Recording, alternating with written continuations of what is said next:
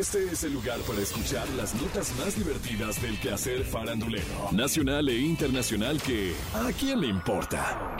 A partir de este momento escuchemos información no relevante, entretenida y muy divertida. Pero eso, ¿a quién le importa? Entre los planes que tienen Valia para este año está tener otro hijo. ¡Ay, Pero ahora al lado de su esposo Alex Tinajero. ¿Qué? Esta decisión la tomó desde hace tiempo, pero por andar de gira con 97 no se animó a realizarla y dijo... Tuvimos que poner freno porque en verano estábamos a puntito y de repente dije, ajá, y con mi panzota bailando, ¿cómo voy a hacer eso? Pero pasó el 14 de diciembre y estamos listos para que crezca esta pancita. Cuando menos lo esperen, ya les vengo con la noticia. ¡Ay, güey! Por su parte, el feliz marido dijo: ¡Súper feliz! La verdad es que quiero vivir la experiencia. Con los cuatro pequeños que ya tenemos en casa, soy sumamente feliz. Pero queremos vivirlo desde el principio. ¿Qué? Pero. ¿Quién tendrá el bebé? Al respecto, Embalia dijo: Tendría que ser en mi pancita. Va a tener los genes de ambos. ¡Ay, güey! Ante esta feliz noticia y sus declaraciones, la gente en redes sociales les cuestionó por qué tener más niños. ¡Ay, güey! Incluso hubo quien les reclamó su deseo de convertirse en padres. ¡Ay, no, Luego, en el set de Ventaneando, Patti Chapoy y Pedro Sola debatieron sobre la viabilidad del plan de maternidad de Embalia. ¿Qué? Patti preguntó cómo la pareja lograría tener un hijo considerando que ambas son mujeres. ¡Ay, La confusión sobre los procesos de reproducción y la sugerencia de Pedro Sola sobre el uso de la fertilización in vitro con el ADN de ambas intensificaron más la conversación. La polémica alcanzó su punto máximo cuando Patti Chapoy utilizó la palabra matrimonio ¿Qué? al referirse a la pareja, generando reacciones encontradas en la audiencia. Lynette salió en defensa, señalando que es simplemente un matrimonio, porque Alex es hombre.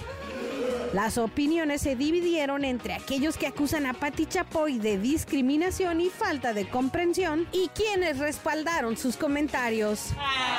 En fin, ¿qué más da? Que los demás opinen lo que quieran. Lo cierto es que Embalia y su pareja tienen todo el derecho de procrear un bebé. Y lo que opine el mundo, pues a quién le importa. Manuel Turizo, de 23 años, compartió en su Instagram una foto en la que aparece besando a su madre en la boca.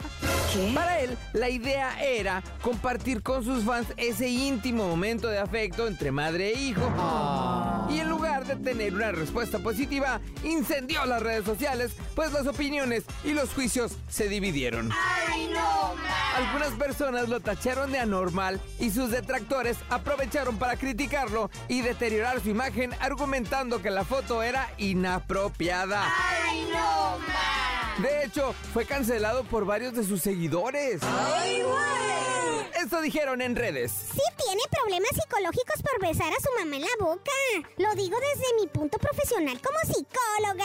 ¿Por qué Manuel Turizo besa a su mamá en los labios? Porque normalizan los besos en la boca con los padres. Está raro besar a la madre en la boca, más que todo. La novia de Manuel está como mayor. Entro en los comentarios y descubro que es su mamá, así que de con cara de payaso. A ver, desde cualquier punto de vista social, psicológico, religioso, sensorial y sentimental, dar un beso en la boca es la prueba contundente ante el gusto y el deseo. Veo que no fue tanto en los labios, aunque sí se ve poquito mal. También hubo quienes salieron en su defensa. Mis hijos de 19 y 16 años me dan un pico cuando llegan a la casa, al igual que su papá. Todo está en la mentalidad enferma que lleves. Mi hijo de 11 también me besa en la boca y espero que lo siga haciendo muchos años más. Un beso fraternal, exactamente igual que cuando se lo doy en la frente o en la nariz. No sé por qué se tiene que sexualizar todo. Las personas que se besan es porque alcanzaron otro nivel de confianza que no debe pasar la línea entre progenitores e hijos. Opiniones divididas, pero Manuel Turizo y su madre saben cómo llevan su relación madre-hijo. Lo que opinen los demás, ¿a quién le importa?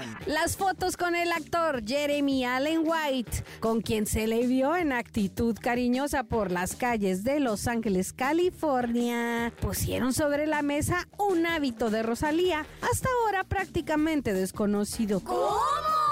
Y es que apareció en todas sus fotos fumando. ¡Ay, güey! Tras estas imágenes, Rosalía dedicó su primer post de este año en Instagram para anunciar que su propósito es dejar de fumar. ¿Qué? Puso. Propósito del año. Último cigarrito del año. ¡Feliz 2024! Gracias a todos por estar ahí siempre. Tú no, Rao. Bueno, no, eso lo dije yo. Y es que las imágenes de Rosalía fumando junto al actor generaron miles de comentarios. Algunos recuperaron una entrevista suya del 2022 en la que aseguraba que no fumaba. Bueno, también a Raulito le dijo hace unos años que lo amaba y ya ves. Raulito ya estaba acostumbrado a sus mentiras. Dijo en aquella ocasión. Pablo, yo no fumo. Esa voz de colibrí no aguantaría. ¡Ay, no, Lo mismo le dejo a mi Rao. Y ya ven.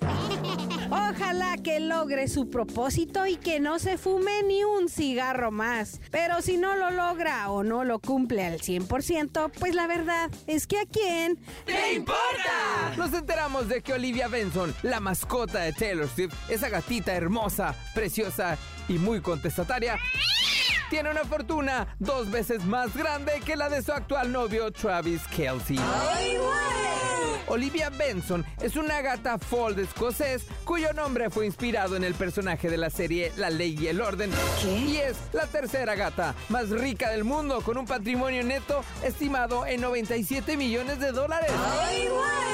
Los cuales ha ganado por sus participaciones en videos musicales y comerciales. Además, la gata cuenta con su propia línea de productos y su imagen ha formado parte de anuncios de alto presupuesto.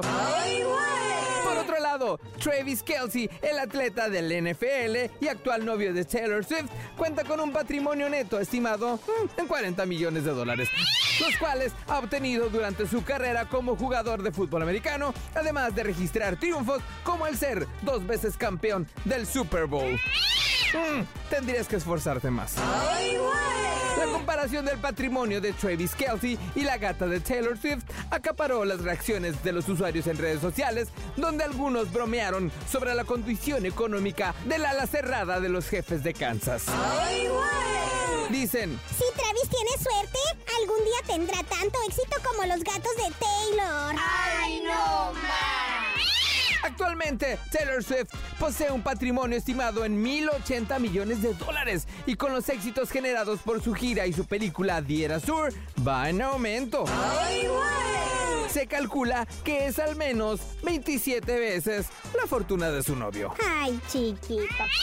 Cuando hay amor, el dinero no importa. Seguro entre ellos el dinero no será un problema. Total, si falta, siempre podrán tomarle prestado a la gata.